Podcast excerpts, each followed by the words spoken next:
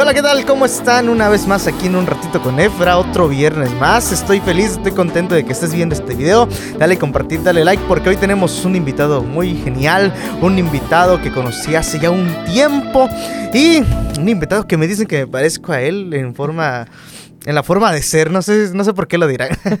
él es un invitado que ha trabajado con jóvenes, ha trabajado en su iglesia, él es hijo de pastor, también está trabajando ahora con las misiones, si no me equivoco. Y nos va a contar su experiencia, ¿verdad? Él es nuestro amigo y hermano Shamir Wow, Un aplauso para Shamir. Dios les bendiga. Buenas buenos días, tardes o noches, dependiendo el tiempo en el que estén viendo y contemplando pues este, este programa. Y pues es un gusto estar contigo, Efra. Igual un gusto. ¿Cómo estás, Shamir? ¿Qué tal?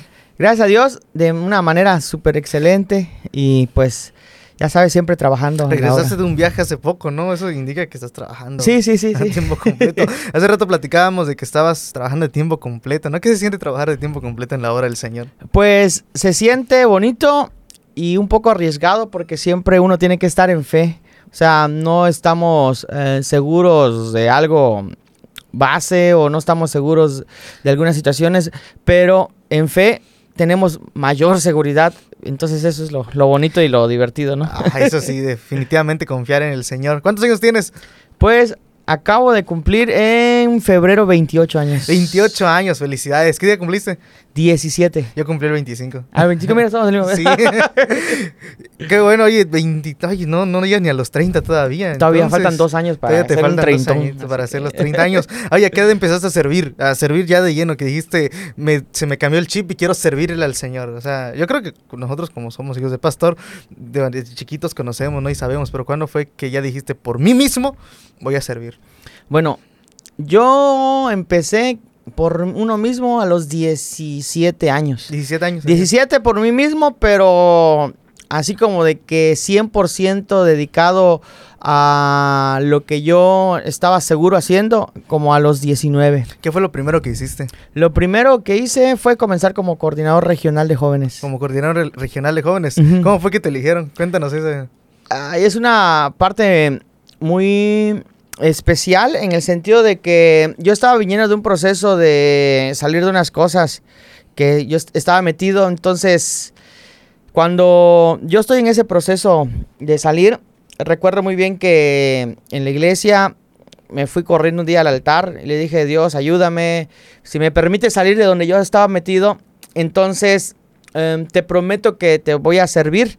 Le dije, no sé cómo, no sé cuándo, ni siquiera sé cómo empezar, pero pues eh, pues ahí está mi vida, ¿no? Entonces, después de como dos semanas me habla, estábamos, yo lo recuerdo muy bien, estábamos en la escuela dominical, en ese entonces no teníamos nuestra, nuestros discipulados en domingo en las mañanas, y estábamos en la escuela dominical y de ahí eh, veo una llamada en el teléfono, no, no tenía el contacto, no tenía el número, entonces contesté y me Em, estaba hablando Arceo, en ese entonces era el distrital de, jóvenes. Y me dice, Shamir, te estamos hablando pedir, tu contacto, que quería ver si aceptas para ser coordinador regional y em, queremos que trabajes con nosotros. Le dije, déjame pensarlo unos minutitos y te llamo.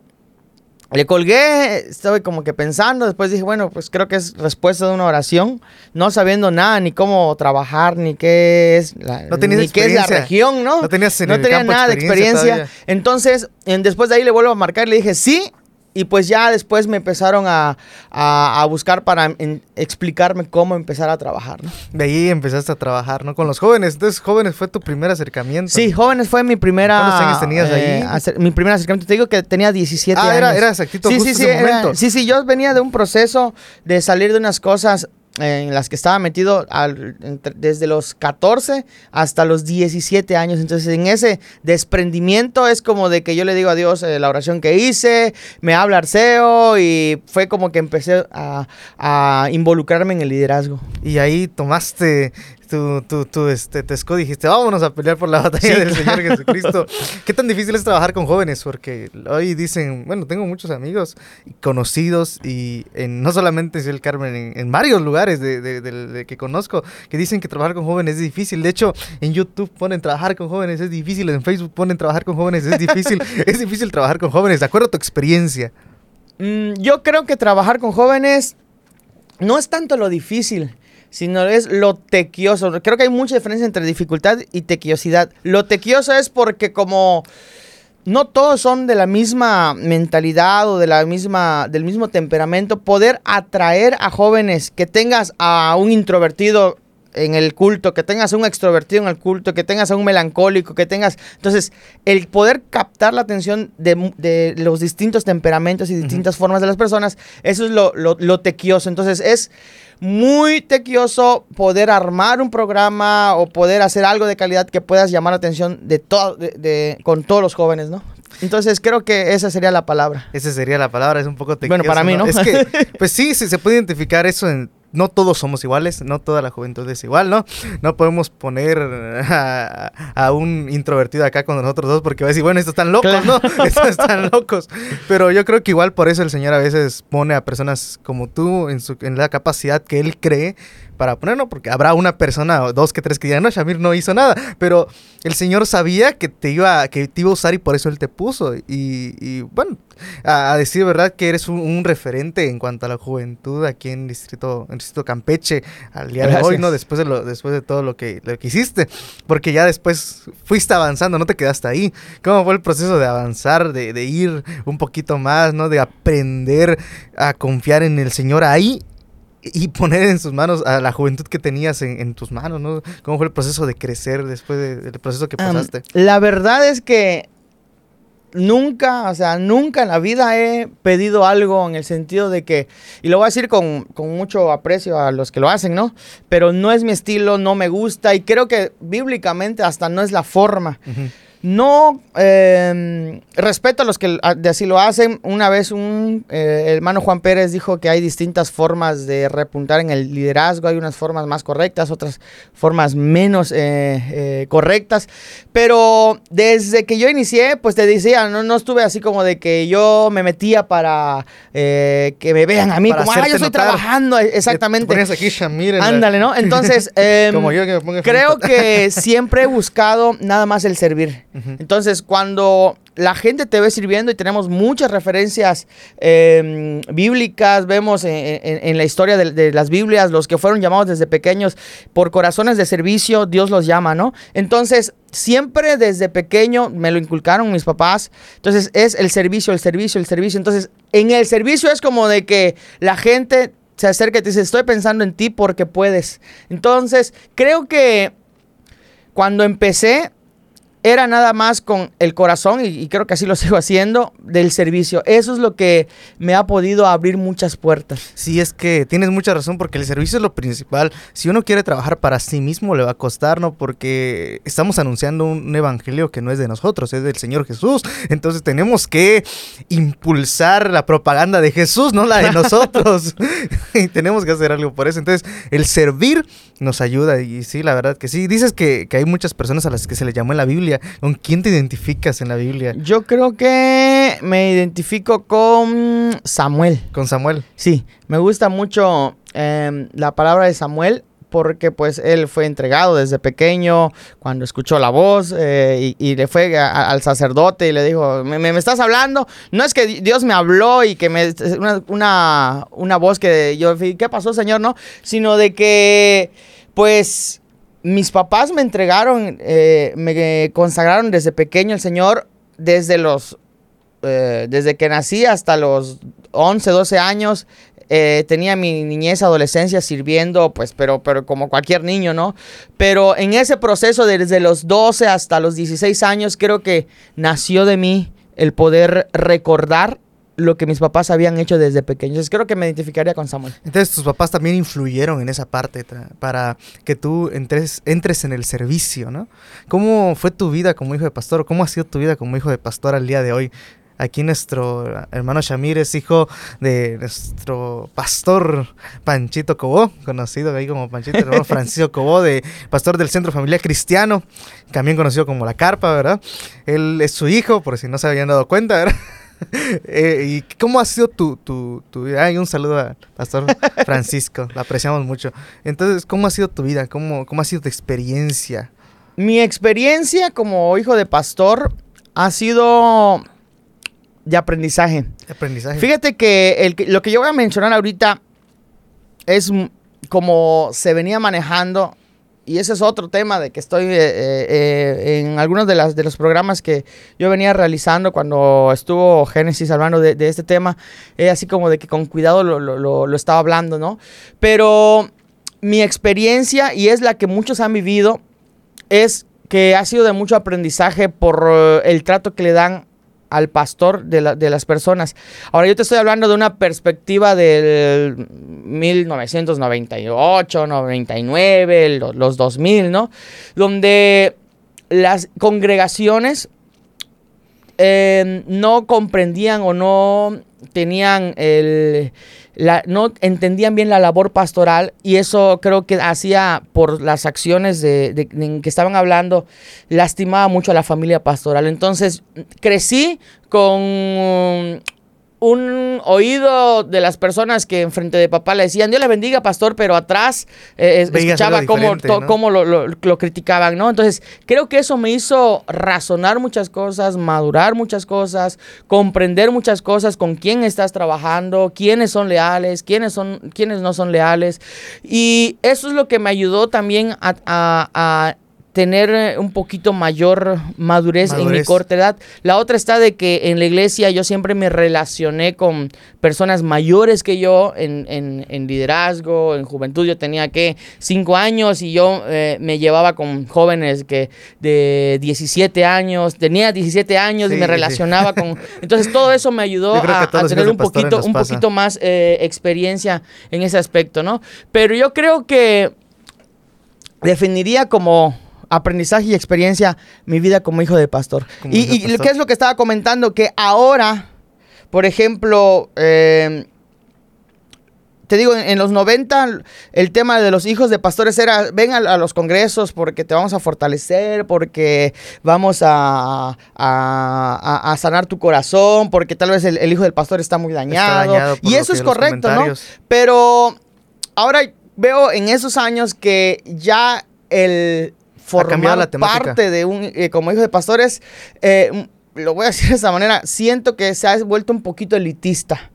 Sí. Entonces, yo ahí como de que... Ah, entonces, creo que tenemos que tener mucho cuidado con esa parte porque de pasar a los, a los jóvenes, a los hijos de pastores que eran los sufridos, ahora son los de, ah, no, los de eh, gama alta, los de gama alta no me junto contigo, no me junto eso. Sí. Creo que esa es la parte que sí te, eh, ha cambiado un poquito. Yo creo que también los hijos de pastores deben entender que son servidores y a unos les cuesta entenderlo, no son parte del servicio, no, son aquí la crema innata, no son aquí que, ay, yo no me junto con los demás porque yo soy Por supuesto. no, porque el hijo de pastor no ya trae, ya trae Mac, ¿no? es cierto. Por, cosas así a veces.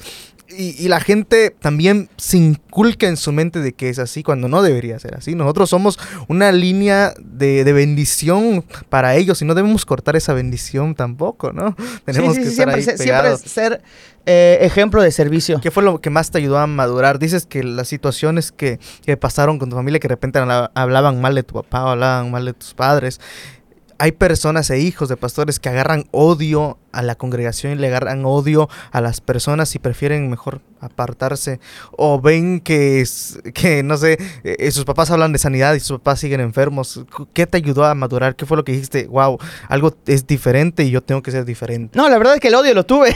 Sí, es que es inevitable. Yo recuerdo muy bien, yo recuerdo muy bien que para poder yo sanar de muchas cosas que tenía. Eh, estamos grabando aquí en lo que es eh, mi casa. En esta parte de, em, de un costado teníamos una cochera y teníamos en ese entonces una camioneta blanca, una Ranger, la recuerdo muy bien. Entonces, recuerdo que entre tantos pleitos con mi papá, discusiones, que yo le mal contestaba, y te digo, en el proceso ese de, de, pasar a yo mismo decidir servir a Dios y, soltar todo lo, en lo que estaba metido, ¿no? Entonces, en ese entonces yo recuerdo que estábamos ahí en la, camioneta, yo estaba este, en, a un costado, él estaba en el volante, y ahí de tanta discusión que teníamos desde aquí, desde la casa hasta que nos subimos, le dije, o sea, ¿sabe qué? Le digo, o sea, no sabe cuánto odio la iglesia, cuánto le odio a usted, cuánto rencor tengo hacia usted, hacia la iglesia, hacia lo que me han dañado, hacia lo que me han hecho. Y me empecé a, a, soltar. Sacaste todo le, lo que Le dije, usted no sabe que eh, en, en, el momento que lo necesité, usted no sabe en el momento que estaba pasando, no sabe eh, los procesos que, que, he vivido, mis duelos que he vivido solo, eh, cuando mis compañeros estaban ahí porque por causa del ministerio, por ejemplo, ejemplo, todos mis compañeros este, llegaban sus papás y el mío así como que tenía una junta, estaba en presbiterio, estaba en esto, estaba en lo otro. Entonces, muchas cosas se fueron añadiendo en todo eso. Entonces, en esa ocasión, yo recuerdo que me desplayé, o sea, le dije, lo detesto, odio la iglesia, le odio a usted, tengo contra usted esto. En aquel tiempo le dije, este, mm, me, quise... Eh, suicidar. Entonces empecé a sacar un montón de cosas. Creo que eso es lo que me ayudó a empezar un proceso de sanación en mi corazón. Creo que si yo no lo decía, entonces eso es lo importante, el poder decir y sacar lo que uno tiene adentro. Entonces, después de que saqué todo eso, mi papá se dio cuenta de muchos aspectos y fue de que empezó a trabajar junto conmigo para poder enmendar muchas cosas. Entonces, te decía, el, el, odio, porque tú dices que algunos odian a la iglesia, la verdad es que sí lo sentí. Sí, es que, que, uno como humano y se dan cuenta no solamente que están atacando a tus padres, sino que los están atacando y parece ser que tus papás aún así los siguen amando y los siguen apreciando y los aman porque son su congregación. Uno, en la cabeza me cae y dice, ¿cómo puede ser? Yo que soy tu hijo y yo sí te amo, no me, no me haces caso a mí, ¿cómo le haces caso a ellos? Pero tenemos que entender que para eso estamos los pastores, ¿no? Ahora que ya, ya entendemos. Ahora que ya estamos en el ministerio que ya estamos en el ministerio lo entendemos, ¿no? Pero sí, es, un poquito difícil. Ahora, yo te comento esto porque fue parte de un proceso para que yo creo que es para que Dios pueda empezar a sanar todo lo que había en mí. Entonces, después de ello, empiezo a trabajar junto con mi papá en el restaurar y empezar a, a trabajar y entender la madurez que en el ministerio mucha gente va a hablar mal de ti, mucha gente va, pero creo que al principio no lo entiende uno sino que tiene que pasar por partes duras, por partes difíciles y entender que cuando a esto hemos sido llamados vamos a tener a muchas personas de esta manera. Ahora, actualmente, gracias a Dios, hay mucha gente que nos aprecia, que sigue habiendo gente que habla y esto y lo otro, ¿no? Pero hay mucha gente que, que, que Dios con el tiempo ha honrado el, el ministerio de, uno, el ministerio de, nuestros padres. Entonces creo que es parte del aprendizaje. Sí, y bueno, sí, sí, es parte de, ser y de crecer, ¿no? Y siempre hablamos de repente, no de lo sufrido, de lo triste que es, pero ahora te voy a hacer, te voy a voltear la cosa. ¿Qué es lo que más te gusta de ser hijo de ministro y ser ministro actualmente, de ser servidor? ¿Qué es lo que más te gusta? Creo que lo que más me gusta ha sido el conocer a la gente. El conocer a la gente. Sí, sí, yo disfruto mucho el poder estar platicando y esto me lo ha regalado mucho los viajes que he tenido en misiones, ¿no? Eh, el estar platicando con gente que no conoces y que te invite a pasar a su casa, que te invite a decir, eh, y creo que nos honra mucho el ver cómo alguien se esmera por darte lo mejor. Cuando tú llegas a, una casa o cuando llegas, por ejemplo, a, un, lugar donde los hermanos... Eh, ves que se esmeran por, por ponerte el, mejor plato, por servir. Entonces, eso me ha gustado mucho. No el que, el que me traten como no, no, no, sino el conocer que el corazón de la gente está sensible a poder dar también. Entonces, me quiebra mucho porque veo cómo los que tienen corazón sensible dan lo mejor y otros que después vemos en el camino también que pueden dar mucho, son los que más critican, más hablan, más. Entonces, la pregunta fue: ¿qué es lo que me gusta? Es poder conocer sí, a veces los, corazones de las personas. quedan más, Y te das cuenta de. Es que uno empatiza con las personas, uno empatiza y, dice, no. Creo que entiendes un poco en, una pequeña parte que Jesús cuando dijo: Esa dio más que cualquier otro, ¿no? Esa dio más que cualquier otro, porque ahí conectas con las personas. Oye, Shamir, y bueno, qué bueno que el Señor te ha llevado a hacer todas estas cosas, pero quiero que nos aclares una duda porque luego los jóvenes piensan esto. a ver, dime, dime, En el momento que el Señor te sacó de, lo, de todo lo que malo que tenías y te puso como líder de jóvenes, ahí ya fue que Shamir dijo, gloria a Dios, así. O hubieron momentos altos y momentos bajos. Yo siempre he dicho, a mí me, me gusta cuando doy consejería de jóvenes o cuando predico, me gusta decirle a los jóvenes cuando están iniciando, pensando, o, o están saliendo de un proceso de algo, decirles, vas a fallar. Otra vez. En el camino vas a fallar no es lo correcto que estás haciendo, no va a estar bien que estés fallando, pero tienes que saber que vas a fallar. ¿Por qué? Porque a los 17 años yo entro como líder de jóvenes y volví a cometer errores en el cual yo estaba saliendo. Y no es que yo me sentía así como de que libre y hacía mis cosas, ¿no? No, sino que sí había el Espíritu Santo, sí venía el Espíritu Santo que me remordía la conciencia, que me redarguía y yo iba a un proceso de arrepentimiento. El, el punto está de que, y yo no quiero decir esto para que se agarren los jóvenes, ah, no te voy a fallar, ahora sí voy a pecando total. Sí, no, no, no, no, yo no es quiero, libertinaje. Yo, yo quiero decir esto, que somos humanos, Exactamente. que, casi nadie les dice, todo es, es- la, la mayoría predica y dice, no, tú ven a Cristo o en tu liderazgo todo va a salir bien. Entonces, en la vida espiritual, la vida interna, interior, hay cosas que nadie sabe, pero que uno está llorando ahí. Sí. Entonces, aunque falles, esta es la diferencia, aunque falles, tienes que saber que no es lo correcto, pero que hay un Dios que te está restituyendo cada día, te está redarguyendo y está dispuesto a que sigas con Él para que tu proceso, como dice la Biblia, que lleguemos a ser el varón perfecto, ¿no? Sí, nos dice Filipenses que el que empezó la buena hora la va a terminar, La va a terminar. ¿no? Y hasta hoy creo que a pesar de que la hora, ¿no? De nadie está terminada hasta que hasta que vayamos a, a, este, a los- a la presencia de nuestro Señor Jesucristo, se ha perfeccionado mucho, ¿no? ¿Qué le podrías decir al Shamir de 17 años? Si tú lo tuvieras aquí enfrente, ¿qué le dirías a ese Shamir? Ay Dios, ¿qué le diría a ese Shamir? Yo le diría que siga haciendo o haz lo que tengas en tu corazón aunque cometas mil errores. Porque creo que de los errores que he cometido he aprendido demasiado y es eh, el Shamir de ahora 28 años que cuando viene alguien y te dice, oye, vamos a hacer un proyecto, ese sí, sí le entro y todo, pero ya razona un poco más las cosas. Ahora, la otra está de que no es que no razonaba la- de, de antes las cosas, sino que hay cosas que pude haber mejorado. Entonces yo le decía Shamir, sígate aventando, pero la diferencia, escucha el consejo de los sabios. Porque el Shamir de los 17 años casi no escuchaba el consejo de los sabios. Entonces, todo parecía bonito fuera, pero internamente era como de que metido en problemas, de, que- algunas cosas administrativas o cosas. Entonces, entonces, diría, aviéntate, ten la misma fe, ten el mismo impulso, mismas ganas. pero escucha el consejo de los sabios. Para Eso le diría, ¿no? Las cosas salen mejor, ¿no?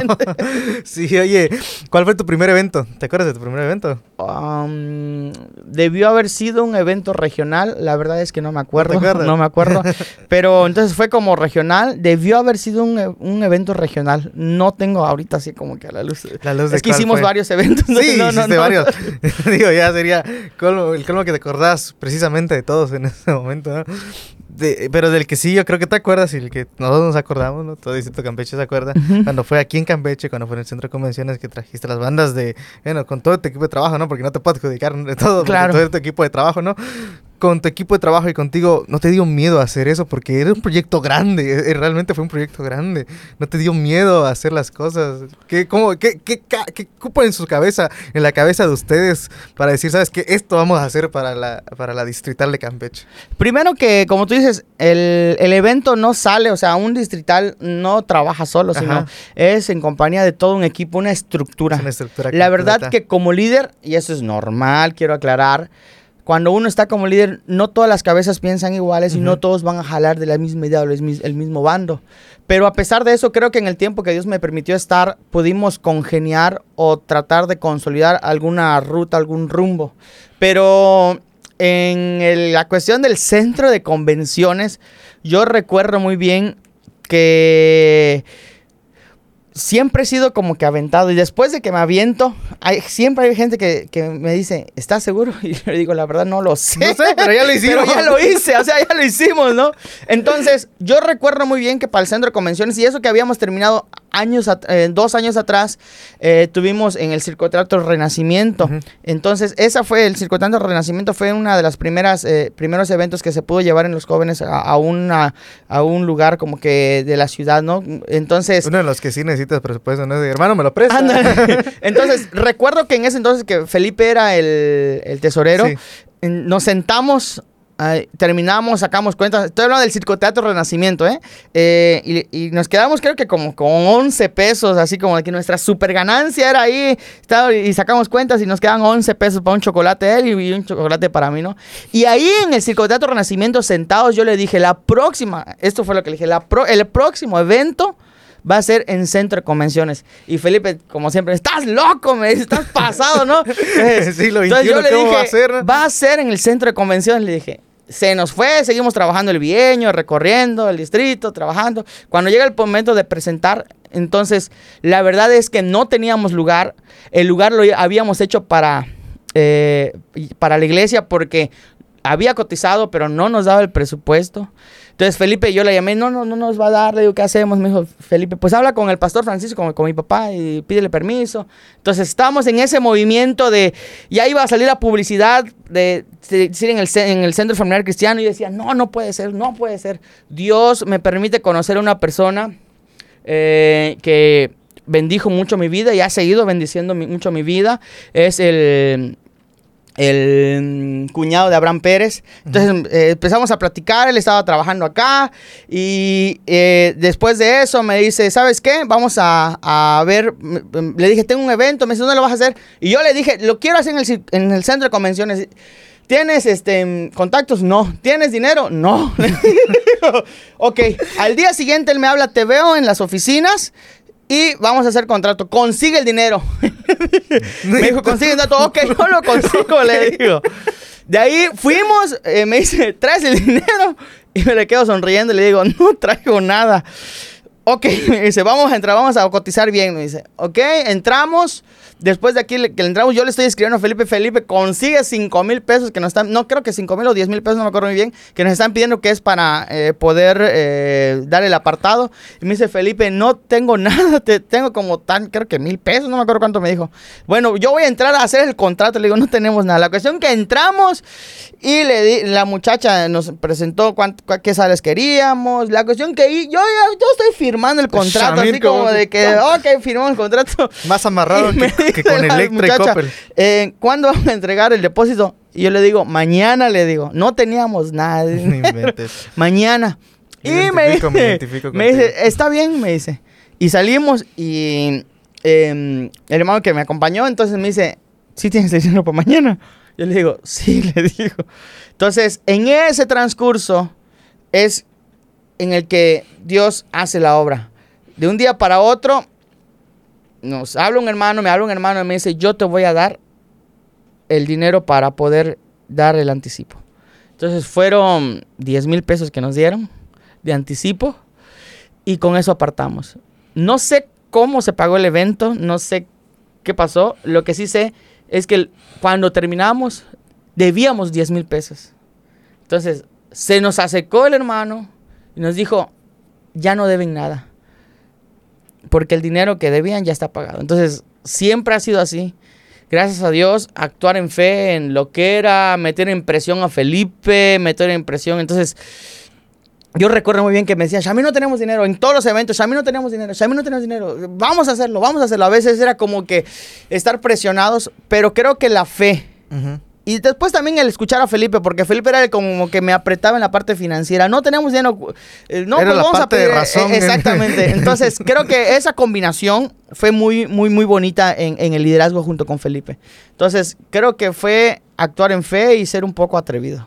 Eh, Sí, yo, yo soy de las personas que creen que las cosas se tienen que hacer bien y se tienen que planear, estructurar, pero soy de las que confían de que cuando el Señor te manda a hacer algo, tienes que hacerlo aunque parezca que no va a funcionar.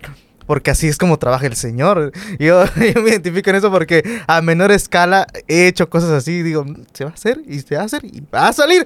Y luego escucho de personas que dicen, no, es que no se puede, no se va a lograr esto, esto, el dinero y acá, ¿cómo vas a hacer? Que no sé qué, y no, y no va, va a faltar dinero y que no. Y yo dije, no, porque cuando yo lo hice, solo confié en Dios. Claro. Ahora, y, y yo, no quiero, inventes. yo quiero aclarar, tiene que haber una estrategia, ¿no? Claro que sí, no puede Porque- ser al- a, a la Porque, deriva. por ejemplo, yo me aventaba. ¿Cuál era el miedo? Por ejemplo, hicimos cuentas. Vamos a. Y era el primer evento, escucha. Ajá. Era el primer evento que se iba a cobrar de jóvenes. ¿Quieres saber cuántas personas llegaban a, a mí y me escribían? Shamir, estás mal, estás haciendo. ¿Por qué vas a cobrar? Entonces, muchos pastores se vinieron contra mí. Porque ibas a cobrar. Porque iba a cobrar. Y yo me mantenía. Yo, ¿Por qué? Porque siempre he dicho que para ofrecer algo de calidad también hay que dar algo, ¿no? Sí, pues Entonces, no, no estamos vendiendo, es que necesitamos el dinero. Exactamente. Entonces, los pastores me venían, es, y yo me mantenía aguantándome, yo internamente así como de que, "Ah", queriendo llorar, ¿no? Pero eh, por fuera, no, hermano, el que no pague no va a entrar, el que no pague no va a entrar, el que no pague. Entonces, no es porque queramos eh, hacernos de dinero, sino es por ofrecer algo bueno, porque sé que los jóvenes lo pueden pagar, sé que los jóvenes se merecen algo bueno. Entonces, todo e- eso que se, se venía a, a- a- en ese entonces es- era aguantar. Pero te digo, ¿cuál fue el actuar en fe? Es que también hay que tener una estrategia. La estrategia era que nos sentamos antes. ¿Cuántos jóvenes queremos? Tantos. ¿Cuánto vamos a cobrar de cuota? Tanto. Entonces, la fe entraba acá. ¿Será que van a llegar los jóvenes? Entonces, no es así como que, ah, me, aven- me aviento y no, no, no. Platicamos o estructuramos nuestra, nuestra estrategia, ¿no? Cómo vamos a sacar las finanzas, qué vamos a hacer, cuánto vamos a cobrar, cuántos esperamos. Y la fe está, Dios, tú manda a los jóvenes. Tú vas O sea, a hacer tú la eres obra. el que va a sí, hacer la es que obra, así ¿no? es como te digo, eso es la persona que cree que todo tiene que estar, tiene que tener un sentido. No, el Señor no trabaja en este, en caos, sino trabaja en orden. Pero Él te da la energía para poder hacerlo y te suple al final la necesidad para poder hacerlo. Y qué bueno que se te, que cumplió todo ese deseo. Yo, yo me acuerdo que hasta ese día me acerqué a ti y dije, oye, déjame cantar y me dejaste cantar. Ahí tengo mi video. De hecho, lo uso en mis intros. Pero qué bueno. Que, y que al final todo se logró, ¿no? Y hoy los, fíjate que hay líderes que tienen miedo de hacer las cosas. ¿Qué les podría decir a esos líderes que tienen miedo de hacer cosas para el Señor, no? O sea, porque uno a veces piensa más la parte física. A veces uno piensa más y se preocupa más por el hecho de que no se ven las situaciones. Pero tú con el ejemplo ya nos has dicho, pero ya ahora en palabras, ¿cómo nos podrías decir? ¿O qué le podrías decir a esos líderes que tienen miedo de hacer las cosas? Una, que se mantengan en oración, esa es la base. Dos, en lo personal Dios me habla de la siguiente manera. A veces estoy durmiendo y se me vienen ideas durmiendo. Entonces lo que hago es agarrar, despertar y, y ano- y anotar. Después de eso, o voy eh, eh, eh, de viaje, o estoy en cualquier cosa, en el súper o donde sea, y se me agarro mi nota y empiezo a apuntar, ¿no? Eso lo llevo en oración. Después de eso, que es la oración, lo segundo es actúa en fe. Lo tercero sería no te detengas porque tienes dos bases ya fundamentales, la oración y la fe. No te detengas ante las críticas. Y lo cuarto sería siempre mantente en humildad. ¿Cómo has enfrentado la crítica? Ah, yo creo que uno en el liderazgo se empieza, no creo que, a ver, creo que en el liderazgo uno empieza a sobrellevar, no a acostumbrarse, sino a sobrellevar. Entonces, creo que entiende que el trigo tiene que crecer con la espiga. Y es Dios el que ayuda al líder a seguir adelante. La respuesta sería cuando uno en- entiende que el trigo crece con la espiga. Entonces, así es como que sobrellevado, porque te digo, críticas, hasta a ti te, te están criticando Sí, hoy, estoy- ahorita que estamos... eh, ¿Cómo invitaste a Shamir a tu programa? este, te, te están criticando. Ahora, el que te critiquen significa dos cosas. Que estás avanzando y que estás haciendo algo bueno. Y la segunda significa que tienes que seguir creciendo. Y aquí viene lo, lo- lo- lo que yo siempre he dicho. A mí no me importa quien, que me critiquen si sé que estoy haciendo algo bueno. Me llamaría la atención y me pondría a hacer un alto si lo que estoy haciendo no agradaría a Dios. Yo recuerdo muy bien la frase o, lo que dije cuando fui coordinador, em, electo coordinador de jóvenes. Y siempre lo he dicho, primero prefiero agradar a Dios para poder agradarles a ustedes. O sea, lo que voy a hacer en, en lo, que, lo mi idea fue esa cuando lo dije, lo que voy a hacer como coordinador distrital fue porque voy a querer darle lo mejor a Dios. Si, si le doy lo mejor a Dios, si, si busco hacer lo mejor, o sea, por consiguiente, los eventos van a ser buenos para ustedes. Pero no, no estoy haciendo un evento porque quiero quedar bien con, ah, con, con la región tal, porque no, que vean que Shamir hace. No, no, no, no. Quiero que me vean mi playera. Ándale. no, sino yo quiero hacerlo mejor porque sé que lo mejor se merece Dios. Por eso Dios te permite, al- permite al líder tener una estrategia de, de coordinadores, de equipo, y junto con ellos ir trabajando, ¿no? Entonces creo que eso, e- eso es lo que uno empieza a, a ver en el camino. A ver, en el camino. Qué bueno. Y este, que afrontaste la crítica a pesar de todas las cosas, ¿no? Porque uno cuando hace cosas grandes, la crítica es grande. Cuando hace cosas pequeñas, la crítica pues no es mucha, ¿no? Pero cuando uno se atreve a hacer cosas grandes, la crítica es muy grande. Hoy en día, después de todo lo que nos has contado, después de todo, las, todo lo que hiciste, todo lo que haces y lo que estás haciendo todavía, ¿cómo, cómo defines al Shamir de ahorita, el, actual? ¿Cuál, ¿Cuál, crees que es tu definición? ¿Cómo, cómo te definirías? Um un Shamir visionario y que ha aprendido a tener prudencia. Que ha tenido prudencia. Sí. Em, era muy arrebatado. Sigo siendo arrebatado, pero ahora ya le pienso un poco más.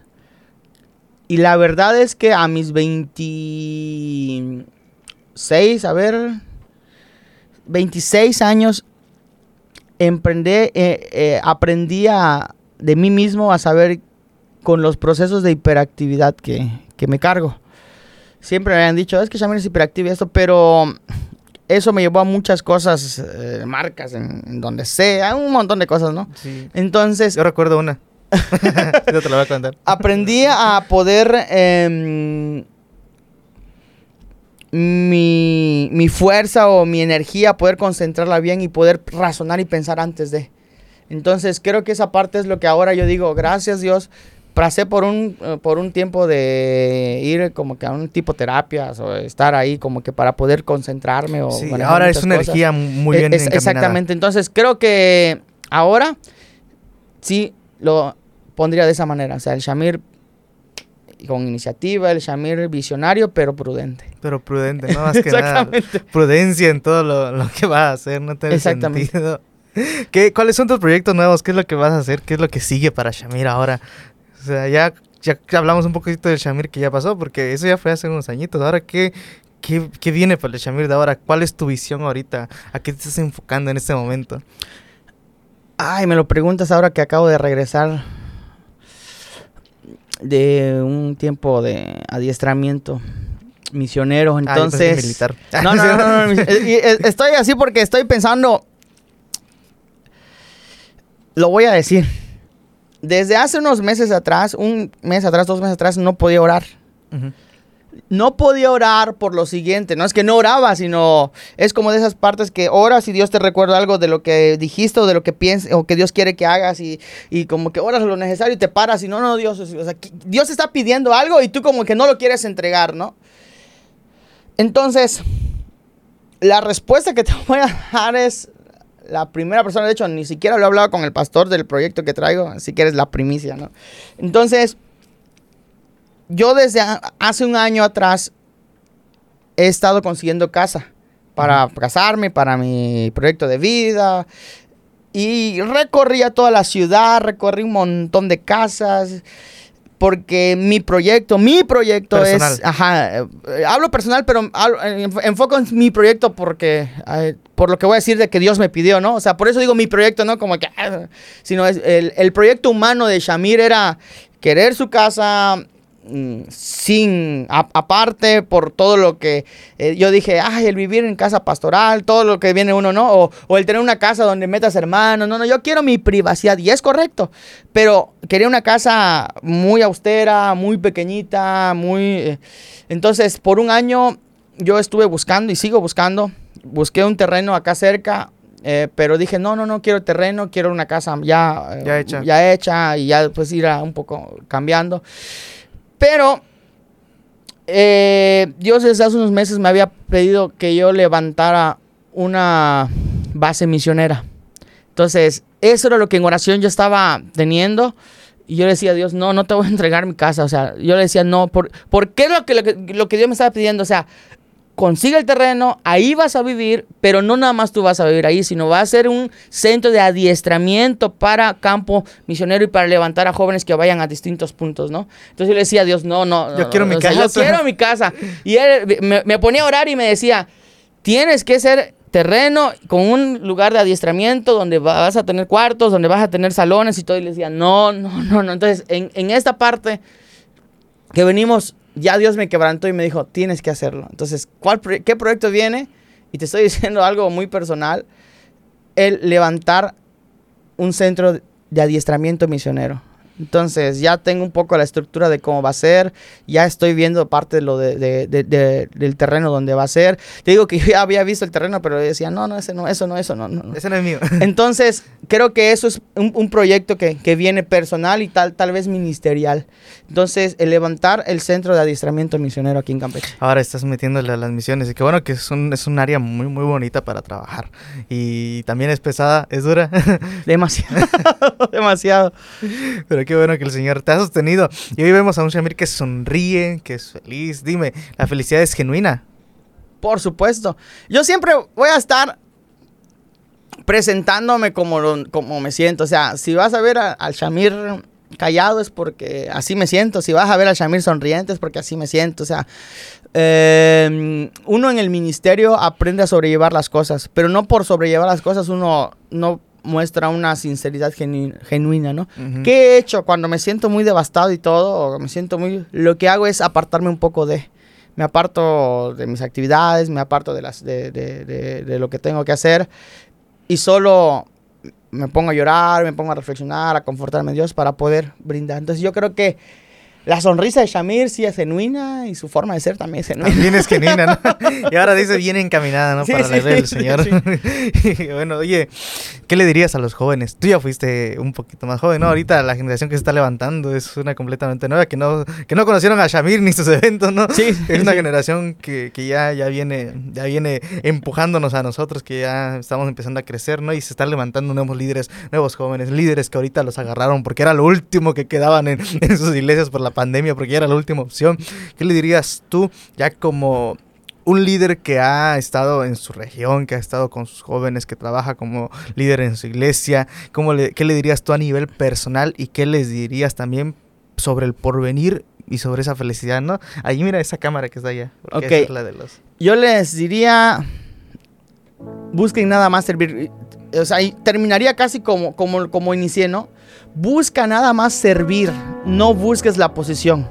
Si tú buscas la, la posición, o sea, el que te llamen presidente de jóvenes, coordinador regional, si tú buscas una posición, Dios te la va a dar. O sea, Dios también te da alguna posición. Pero si esa es tu, eh, tu prioridad de buscar la posición y no el servicio, también con el paso del tiempo Dios te va a quitar lo que también te dio. Entonces, aquí yo terminaría diciendo, sirve de corazón, porque esa es un, es una de las llaves para poder seguir creciendo en el liderazgo. Y no te olvides de dónde Dios te sacó. Y no hablo del pecado, que también podría hablar de eso. Mi papá siempre nos, nos decía, acuérdate de dónde venías. Hubo un tiempo que Shamir sí se quiso como de que, ah, no, es que ahora ya soy líder, ya esto. Y mi papá me con sentó el perro. y me decía, y me decía, a ver, recuerda de dónde venimos. O sea, recuerda, y así me decía, recuerda que venimos de Cumpich, recuerda que desde ahí Dios nos, no- nos empezó a usar, recuerda que tú tomaste, no había para la leche, sino era eh, atole de maíz, era todo el proceso que pasamos de crecimiento, entonces no te olvides de, dion- de dónde Dios te sacó. Ahora que tienes un liderazgo, ahora que tienes una posición, no es para que te enorgullezcas, no es para que digas, ay, pobrecitos, no, sino es para servir. Es para Y servir. cuando sirves, sirves en la obra de nuestro Dios. Ahora sí, como dijo Marco Witt, ¿no? Antes usted vestía como de rancho, antes usted hablaba con rancho, ahora se viste bonito y todo, pero sigue siendo de rancho, dice. si no nos debemos olvidar de donde el Señor nos, nos sacó de todo, tanto de lo cenagoso o de alguna situación económica o de alguna situación mental, espiritual. Tenemos que acordarnos siempre de dónde el Señor nos sacó y hasta dónde nos ha llevado, porque quién diría, ¿no?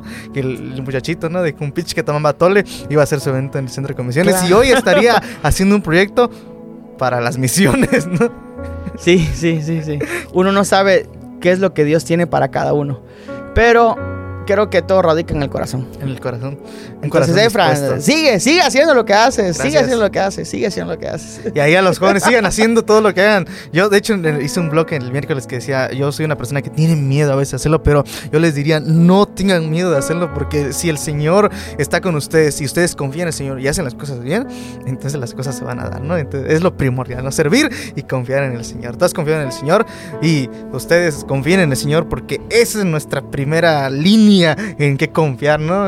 Tenemos que estar ahí en la línea de batalla. Van a ver que las cosas que el Señor ponga en sus vidas van a ser de bien y de bendición para las demás personas. Sí, muchas gracias, Shamir, de verdad, por la plática. Estuvo interesante conocerte un poquito más porque nos conocemos así de repente en los Dios bendiga, Efra, y así. Dios bendiga, así, eh, eh, por el Facebook y todo, pero hoy que hayamos profundizado un poquito más, gracias. Y también gracias al aporte que le has puesto al podcast y al público en general. Y recuerden, muchachos, gracias por estar aquí. Gracias por estar escuchando. Compartan esta, este podcast, compártanlo con sus amigos que les pueden servir. Líder, si tú eres un líder y, tienes un amigo líder también, compártelo ahí que le puede servir. Dios te bendiga mucho. Ahí nos vemos ahí por ahí. También te dejo las redes de Shamir, ¿no? Para que lo sigas, para que lo apoyes también. Le digan, ¿qué, ¿qué necesitas para las misiones? Ahí le ponemos algo para las misiones, ¿no? Recuerden, las palabras mías pueden fallar porque no soy perfecto. Las palabras de mis invitados pueden fallar porque no son perfectos.